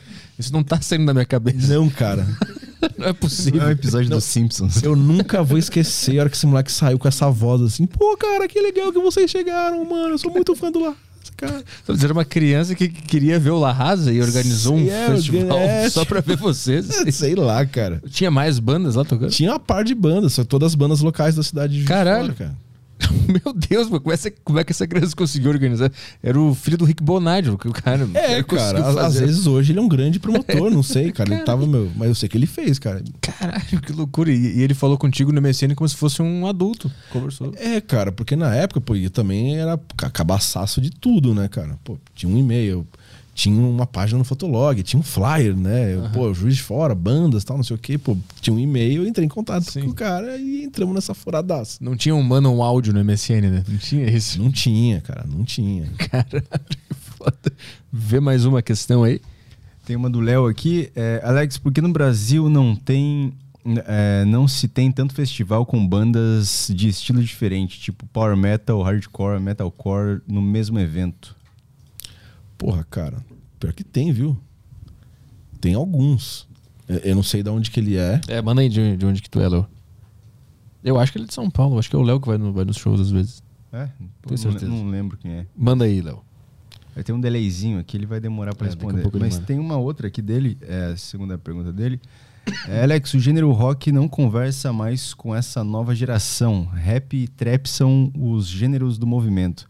Você acha que o rock ficou conservador? Do momento. É, do momento. Gênero do momento. Cara, tem muita banda boa, meu, muita banda boa. Eu acho que o, o rock perdeu um pouco de força nas grandes mídias porque precisa seguir a tendência do que tá rolando no momento. Então, com relação a ele se tornar conservador ou não, é porque tem algumas bandas aí que acabaram, né? Não vou dizer que caiu na máscara, né? Mas que algumas pessoas acabaram se posicionando de uma maneira que surpreendeu muita gente durante a pandemia. E aí, pô, né? Ser direitista extremo de rock no Brasil é um negócio complicado. E aí, pô, eu acho que uma, uma junção de vários fatores, assim, cara. Eu, eu acho que tem muito artista de hip hop hoje que tem uma postura mais punk rocker de que várias bandas de, de hardcore hoje em dia. O Jonga, pra mim, é o cara mais hardcore que tem na música brasileira hoje, é o Jonga, cara. Hum. Em termos de postura, de ideia, de convicções, de meu contravenção. O espírito do rock hoje existe dentro do hip, da nova safra do hip hop nacional, cara. Uhum. Mas o, o underground do rock, ele ainda existe, né? Ele só não tá no mainstream, esse é Ele o só não ponto. tá no mainstream e tá forte. Tem, meu, tem bandas aí que giram o país, tem uma cena grande de, de, de festivais, pô, os festivais que a gente mesmo, que nós mesmos tocamos. Quando a gente tocou no, no, no Porão do Rock, a gente, no, no mesmo palco que a gente tocou, tocou Crisium, que é meu metalzão extremo, Project 46, meu Death C, que é uma banda de hardcore lá do, do Centro-Oeste, meu Galinha Preta, que é punk rock zaço também. Tem alguns eventos undergrounds aqui em São Paulo, pô, Cool Metal Fest, que, que é do Ailton Lucena da loja 255 lá da galeria. Pô, ele sempre faz questão de juntar meu, bandas de diferentes ni- nichos e, e gêneros de metal, com hardcore, meu, com, com estilos diferentes, cara. Então tem. Tem que dar uma fuçada, Mas, mas tem, e tem no Brasil inteiro, tá, cara? Não é só uma coisa exclusiva de São Paulo, não. Pô, uma vez eu ouvi, tá ligado? A, o nome da banda é Rotting, Rotting Out. Pode tá crer. ligado? Eu vi eles em Porto Alegre num, num estúdio de ensaio. Tinha 30 pessoas dentro de um estúdiozinho e eles tocando ali. Ai, que louco. Isso foi 2016, 17 por aí. Eu fiquei sabendo no dia também, que nem o Stark, fiquei sabendo no dia que eles estavam lá e era perto da minha casa, eu fui a pé lá ver os caras dentro de um estúdiozinho. Cara, tem que ficar ligado. Tem que ficar ligado. Tem muita coisa rolando, cara. A efervescência do rock, ela, ele ainda existe. Mas você tem que fuçar. Tem que, tem que correr atrás. Eu ainda acredito. O o rock no Brasil ele sempre foi muito cíclico. Né? Vai, vai passando, algum, alguns modismos vão surgindo, vão desaparecendo. Ainda tem o Fed, que meu, quando a gente menos esperar, vai surgir uma banda fazendo uma parada que ninguém imaginaria e vai quebrar a bolha. Daqui, daqui a pouco. é, no, mainstream, hoje, no- o que, que tem de, de, de rock? No mainstream, acho que eu consigo lembrar do Maneskin agora. É, que é a, a bola do momento, né? É, que é rock, né? Meu, tem duas meninas que eu tô ouvindo muito que chama Nova Twin, cara. Hum. Nova Twins. É bom pra caralho, velho. É muito foda. São Nova duas minas. Twins. É, são duas minas.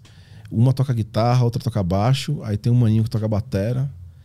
É uma coisa meio Nine Inch Nails, industrial, pop, Uhum. mas na medida certa. Quando você ouve, tudo faz sentido.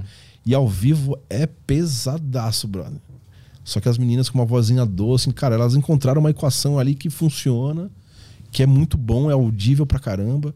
Agrega caras que tem, gostam de coisas mais pesadas, mas é totalmente factível de tocar na rádio. Meu, já já vai estar rolando no 89 da vida. Mas cara. tá no underground ainda.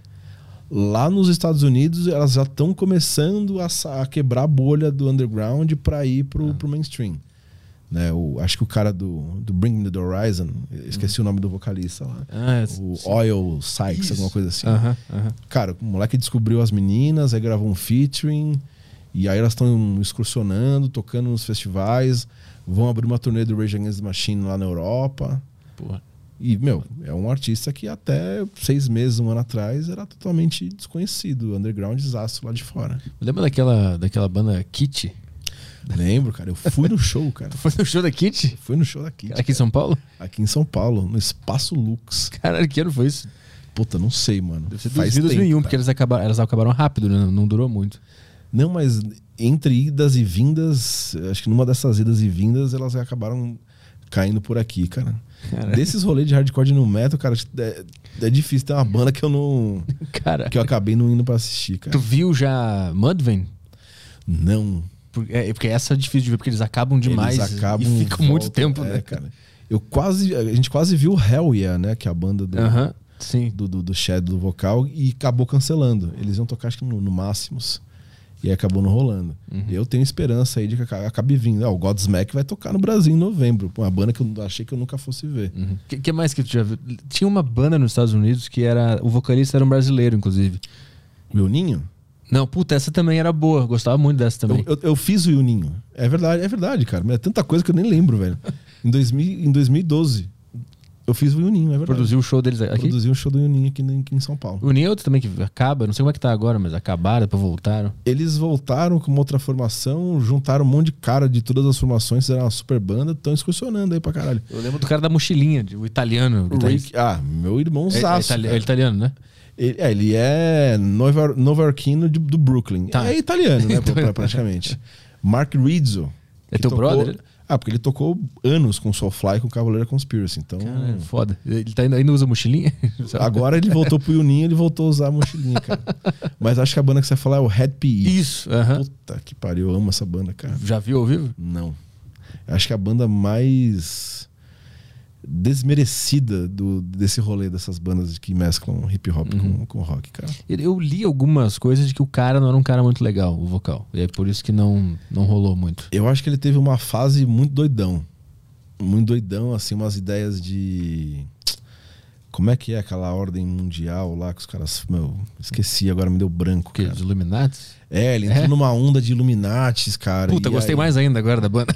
E aí cortaram a brisa dos caras, assim, com um contrato com gravadora. Meu, ele- os caras foram meio que tesourados porque o cara tinha uma onda muito, Viu? Eles existem mesmo. muito sinistra, assim. Aí cortaram o rolê do Red Pig, vão- cara. É, tu vai falar de nós aqui, não vai mais participar da indústria, não.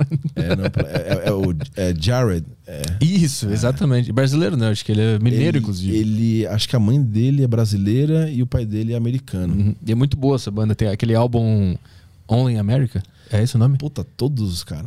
Only America, o disco tem bartender lá, puta, É. bom pra caralho. Eu, eu lembro mais o do América porque começa com aquela música Represent, que é uma puta paulada. Eu lembro muito bem desse CD. Sim. Deu Pra caralho desse CD. Eu falo brincando que quando eu fizer 40 anos eu vou fazer um show do Red PE só pros amigos, assim. Então, eu vou, se rolar, eu te mando uma mensagem Eles estão nativos ainda? Então, mano, o, o underground lá nos Estados Unidos, cara, ele rola fortíssimo. Tem, os caras rodam Estados Unidos de costa a costa, de uma maneira, né, com uma estrutura muito mais reduzida, meus- mas bota todo mundo numa van, carretinha e, e vai que vai. É um mercado que ele consegue se manter mesmo no, no underground. Existe um business. Tem, a- e- existem algumas bandas, alguns nichos de banda nos Estados Unidos e na Europa.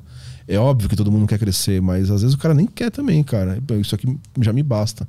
Uma banda consegue sobreviver lá fora, não com toda a poupa e circunstância e o sonho de ser um rockstar, mas tocando para 500 pessoas, cara. Indo de cidade em cidade, vendendo merchandising, monetizando de uma série de outras formas. Eu sei que a, a cena de hardcore é muito forte, que o Turnstile saiu dessa cena, né? Que eu acompanhava. Eu, eu, eu ouvi o primeiro CD do Turnstile porque os caras do Turnstile. O vocalista era o baterista do Trapper Under Ice, É. tá ligado? E eu curtia muito. Aí quando eles fizeram o Turn- o Turnstile, eu fiquei sabendo e comecei a ouvir. E aí eu acompanhei muito dessas bandas nessa época. 2013, 14, eu baixava todas essas bandas.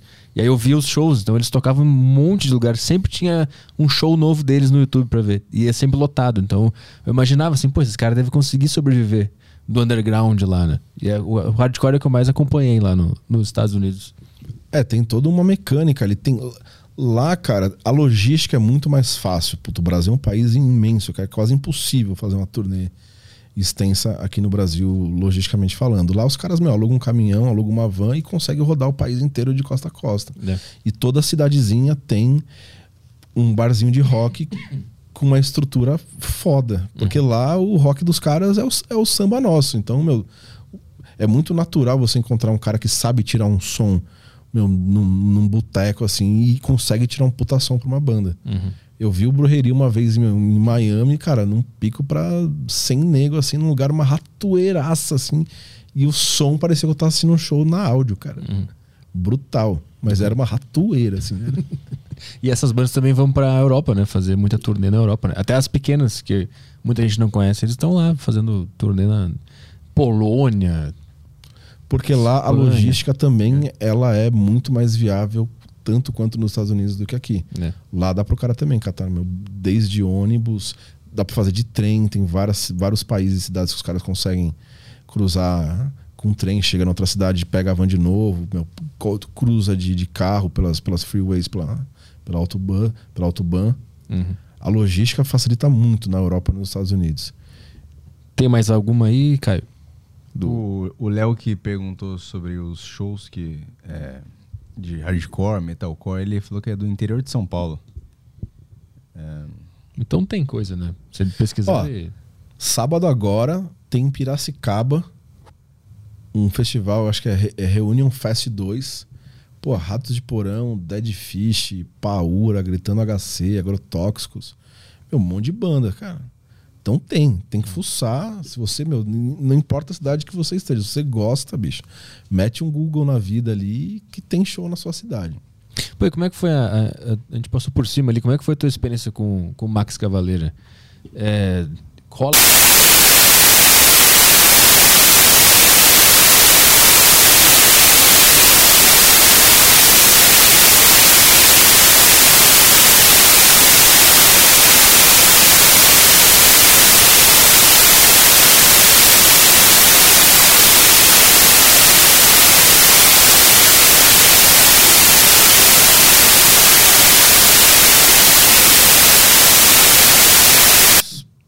Sorocaba, São Paulo, Curitiba, Porto Alegre. Fomos até Punta del Leste, Assunção. Fomos.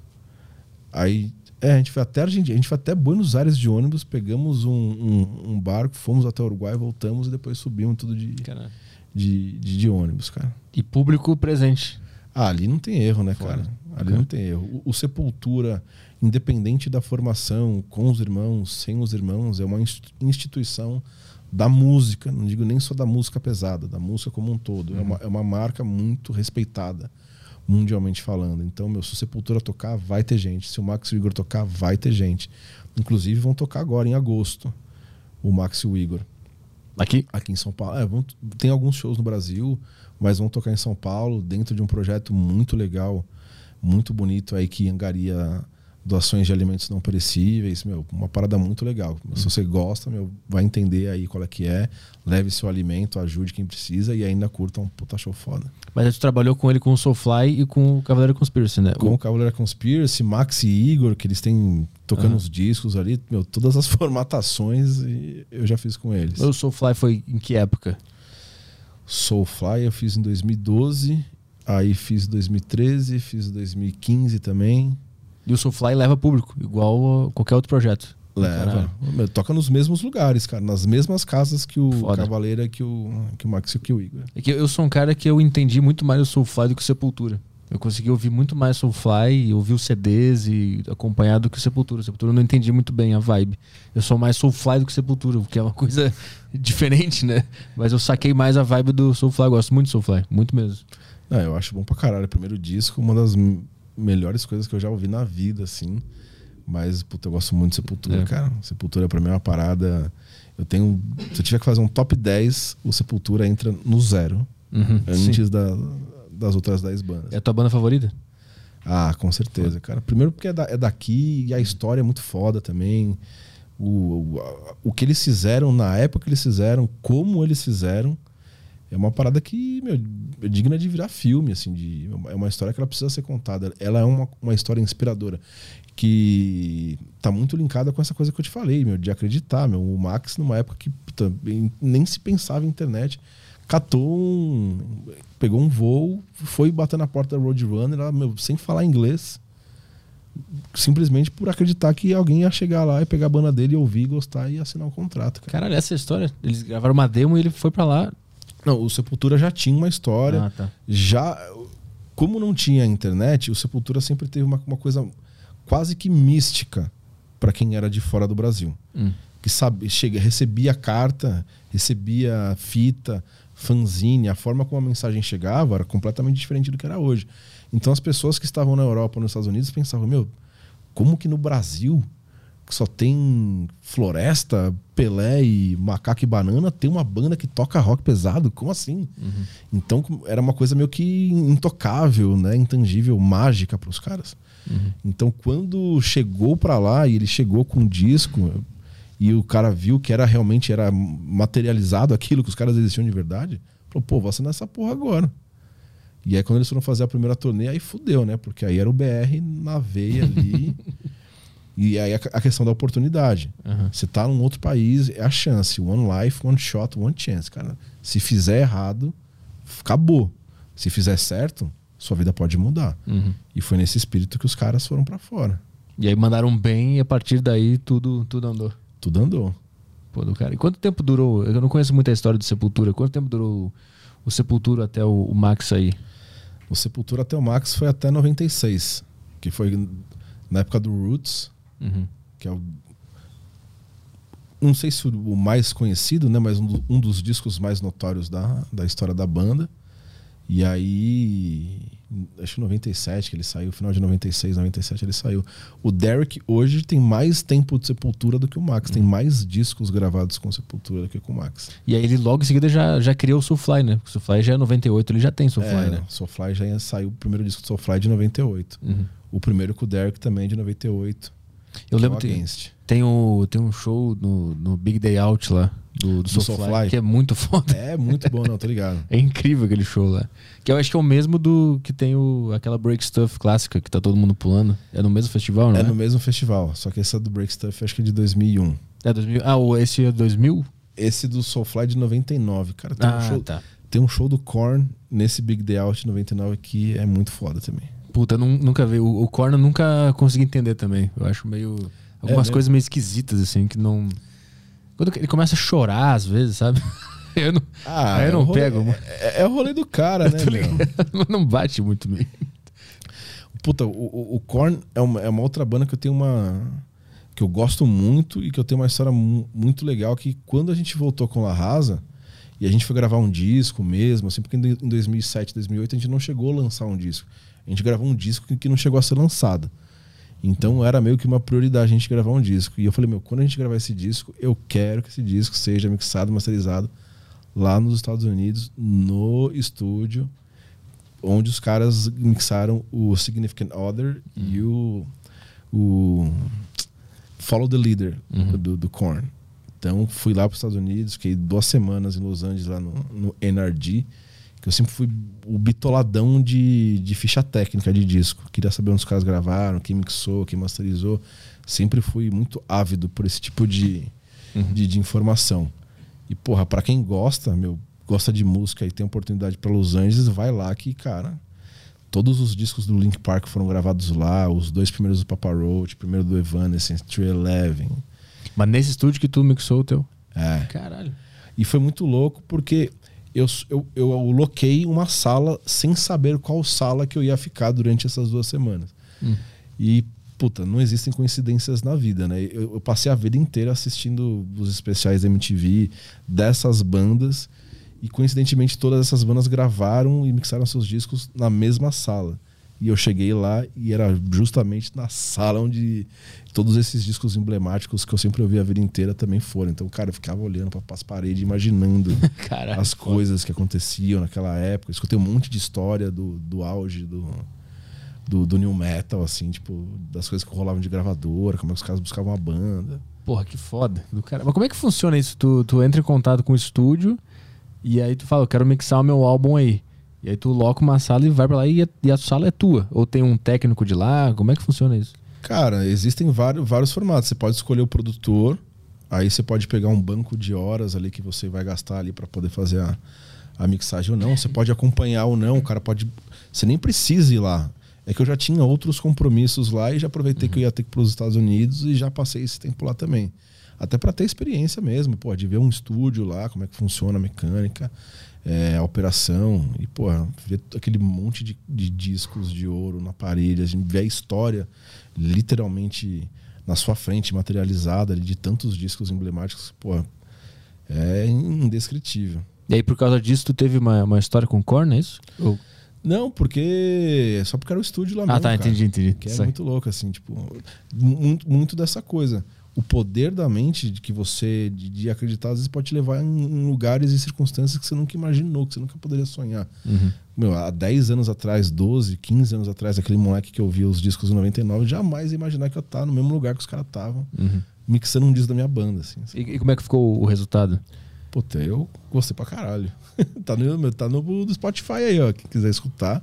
A banda não existe mais, mas o disco para todos os efeitos e causa segue lá uhum. para quem quiser ouvir. Mas é, é, um cara lá do estúdio que ouve o som e, e vai te falando? É, a, gente gravou, a gente gravou no Brasil e mandou uhum. para lá. Eu dei as referências mais ou menos de, de sonoridade que eu queria que ficassem minimamente próximas. Uhum. E aí uhum. o cara foi foi fazendo a mágica dele lá. Entendi. Mas aí tu acompanha o cara pra ver o que, que ele faz? Qual é a mágica que ele tem nas mãos? Ali? Ah, cara, fiquei lá porque às vezes ele mudava alguma coisa e perguntava: tá bom, muda um, um, grave, coloca mais som de caixa, meu, aumenta um pouco a guitarra, a voz.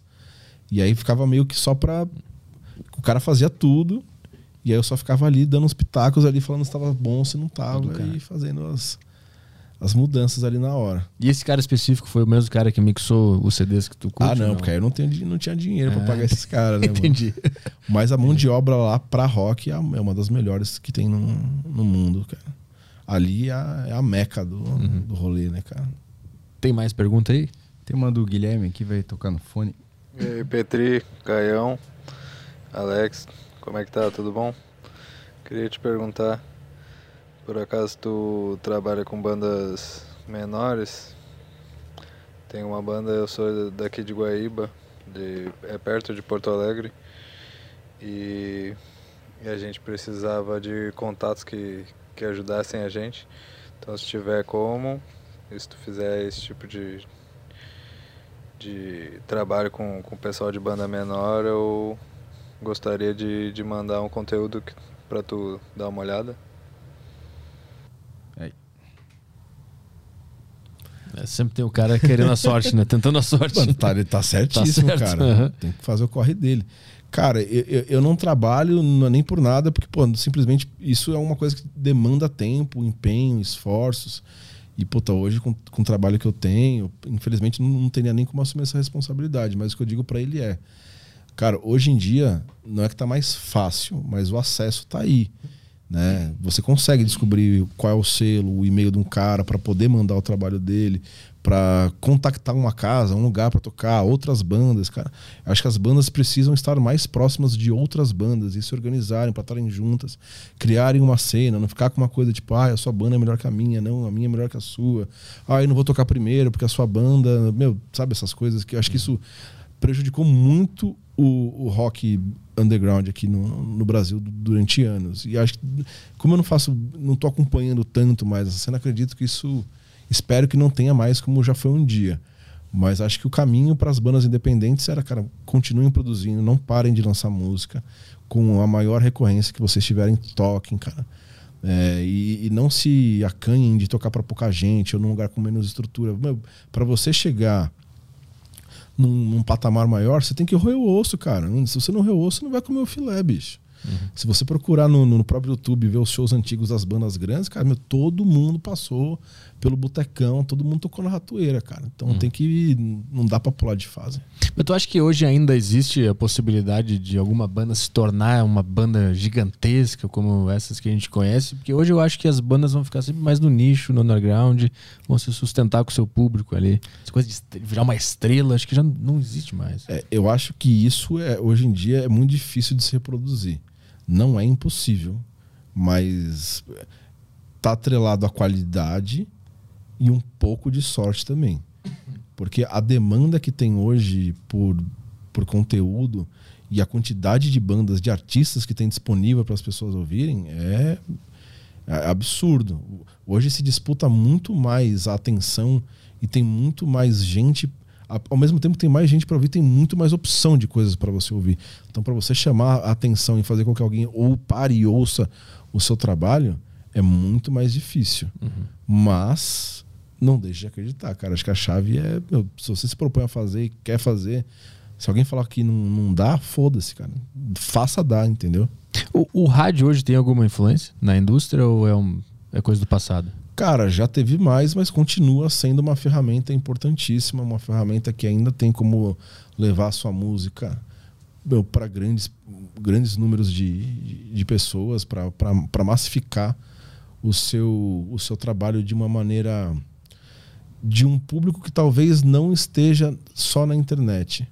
Às vezes, cara, tem uma galera que só. a- o rádio ainda hoje tá muito forte, cara. Os números de uma rádio como 89, já que a gente tá falando de rock, são números bastante expressivos. Dentro do dial de São Paulo, cara, se não me engano, acho que a 89 é a quarta, a terceira rádio mais ouvida aqui em São Paulo. A gente tá falando de uma rádio de nicho. Uhum, uhum. Tem mais aí, Caio? É, tem uma do Léo aqui pra fechar o Telegram. É, Alex, os artistas, quando vêm pro Brasil, eles estão abertos a entrevistas ou eles só querem fazer o show e ir embora? Cara, acho que até os artistas daqui querem fazer o show e ir embora, cara. Mas, cara, mu- muitos estão, e é importante, cara. Principalmente, se você não ajuda a divulgar o show, é, é- é toda uma, uma rede que, de engrenagem que precisa se ajudar. O cara que tá fazendo o show, que tá correndo um risco de contratar o artista para fazer, ele precisa que o artista se exponha e fale com as mídias e ajude, contribua de alguma forma para divulgar o evento. Então, nem sempre os caras gostam, mas eles entendem que é importante, não só para o show, mas para eles mesmos, principalmente se eles estiverem lançando um disco, tiverem como um trabalho novo que precisa de, de divulgação. Mas geralmente os caras não querem dar entrevista, não. E a entrevista do, do Fred Durst no Danilo lá? Como é que foi? Pra conseguir? Ele, ele tava de boa? Ele queria dar? Ele não tava muito afim, não, cara. Mas ele curtiu pra caralho, velho. Ele, ele achou o Danilo um, um bom entrevistador. Sabia o que estava falando, sabia o que estava fazendo. Então, tipo, acho que o, o Danilo ajudou a deixar o Fred tranquilo e levar a entrevista de uma maneira mais suave. Mas foi tu que descolou aquela entrevista? Ah, a gente já ia tocar. Eu falei, pô, mano, vamos lá, cara. Ele falou, porra, bicho, não sei. Papá. Eu falei, mano, vamos lá, é da hora. Aí a gente acabou conseguindo convencer quando ele, ele soube que o Fate No More tinha, tinha ido lá. Falou, então, tipo, pô, se o Fate No More for, então. Ah, é? É. Puta, vou ter que trazer o Fate No More aqui então. Pro ano que vem. Aí ele acabou indo. E, pô, é um programa que tem um histórico de vários artistas dentro do segmento de rock, cara. Uhum. Então, quando a gente mostrou para ele, que às vezes é foda, né? O gringo vem pra cá, ele não, meu, a gente sabe quem é o Danilo, às vezes o gringo não sabe. Uhum. Então, quando você mostra ali que, pô, no, no, The Noite, pô, foi Sepultura, foi Suicidal Tennis, Fate No More, Evanescence. Então, quando ele viu que, pô, ah, uma parada legal, ah, beleza, então vamos aí. Uhum. Gringo não quer se meter em furada em um lugar que ele não conhece, cara. Uhum. Se você consegue passar essa segurança para ele, aí os caras, os caras vão. E aí quando chega na hora, aí já tira uma onda, já quando a coisa flui, aí vai que vai. A única coisa fora daquela entrevista é que dublaram por cima, né? E aí tu quer ouvir ele falar, mas tem um cara falando. ah, os, os prós e contras é. da tradução simultânea, né, cara? O Oscar que eu diga, né, bicho? Sim. É... Uma última aqui do YouTube que eu peguei do Lucas Aoki. É, qual, a sua, é, qual a opinião dele sobre o incidente que teve no show do Travis Scott e até onde o artista é responsável pela segurança do público? Cara, isso foi uma parada muito triste, totalmente. Não dá para falar que uma parada dessa não foi. Não acho que foi premeditado, é óbvio que não foi premeditado, mas poderia ter sido contornada, sem sombra, sombra de dúvidas. O artista tem sim responsabilidade. É, cara, é igual o cara que dirige bêbado, ele não tem intenção de matar. Mas se ele mata, ele precisa pagar por isso. E acho que o artista é, é a mesma coisa, cara. Você tá ali, meu, com um microfone, uma pessoa pode contro controlar a vida de 10, 30, 40, 50, 60 mil pessoas, cara.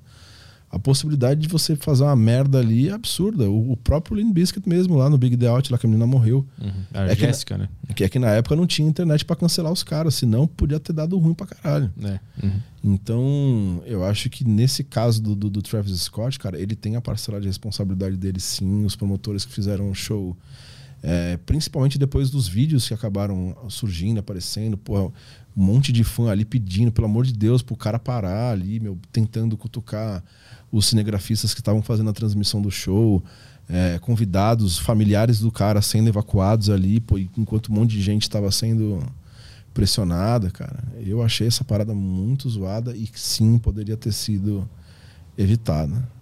Tem mais alguma aí? Fechou. E última pergunta, lidar com fã é chato? Já passou por alguma, algum perrengue com fã de tentar invadir hotel, descobrir, encher o teu saco para conhecer? Isso rola? Cara, rola, mas pô, não é que é chato. Porra, imagina, a pessoa tá ali, cara, curtindo, é, endeusando aquele determinado artista, às vezes tem a oportunidade de estar mais perto. Eu acho que o artista, não é que ele tem obrigação de atender todo mundo 24 horas por dia, mas a partir do momento que ele se propôs a fazer aquilo, e os fãs são quem dão o sustento, o embasamento sólido para que a carreira, para que a carreira dele seja o que aí chegue onde está. Acho que o mínimo é dar atenção para a galera, cara. A gente estava falando de bandas grandes, bandas pequenas, cara. O Metallica é uma banda exemplar, assim, que não, não deixa o fã na mão, cara. É uma, uma das bandas que, que eu vejo que mais trampa, assim, que não se propõe, não se não tem problema para dar entrevista. Os caras entendem que existe um, um circuito, existe uma máquina e, e, a engrenagem precisa girar uhum. para todo mundo. Uhum. Mas já passou algum, algum, alguma história, alguma coisa assim com fã ou não? Ah, mais cabeluda, assim, escabrosa, que eu me lembre, não, cara. Mas sempre. Ah, tem uns malas que às vezes dá, perde um pouco a mão, assim, né, cara? De repente descobre seu telefone, mano, arruma seu WhatsApp, sei lá, eu, cara, o cara te liga de madrugada. Ô, você tá no hotel do fulano? Eu falei, mano, quem é você, brother? Mano, tá assustador. É, tá ligado? Tem, mas é uma coisa assim, tipo, eu particularmente nunca passei por nada assim, escabrosão, assim, com fã. Uhum. Entrou mais alguma coisa aí ou fechamos? Fechamos. Nada no YouTube? Nenhuma, nenhuma pergunta sobre produção musical, nada? O pessoal tá parado aí. É, o pessoal tá parado hoje. É, a única foi a do. Relacionada ao tema foi a do Lucas. Então tá. Valeu, Alex. Obrigado Bom, pela obrigado presença você. aqui. Valeu, Zaço. Quer, não sei se tu usa rede social para trabalho, quiser divulgar aí. Cara, eu uso mais o LinkedIn, mas o meu Instagram ele é fechado, mas tem. tô sempre recebendo as solicitações da galera ali, tô sempre aceitando. É Palaia Lex. Boa. Alex Palaia, ao contrário. Tá, Tá boa. na arroba. descrição do, da live aqui. Show. Ah, Obrigado. então. Valeu, Zaço, pelo convite. aí, Valeu. show de bola. Valeu, galera. Obrigadão. Boa. É quando é que a gente volta, Caio? Estamos de volta. Calma aí, deixa eu ver aqui na nossa agenda. Tem aí, acho que tá marcado. Eu sei que, eu sei que Rui Pimentex vem aí. Da hora. PCO. PCO, legal. Acho que não tá na agenda aqui, mas, mas ele vem, em algum dia ele vem. Não tá aqui na agenda, mas Não tem nada. teremos aí, acho que se não for na próxima semana, vai ser na, na outra. Rui Pimentex estará aí. É Isso aí, então a gente volta quando a gente voltar, né? É, Um abraço pra todo mundo aí. Amanhã eu tô indo pra Recife. Tem uma sessão extra lá no meu site, arturpetri.com.br. Se você for de Recife, cola lá. Natal também, João Pessoa e Maceió. São essas cidades que eu estarei no final de semana. Então, arturpetri.com.br agenda. Só entrar lá e me ver na estrada. Valeu, um abraço pra todo mundo. Boa noite. Tchau, tchau.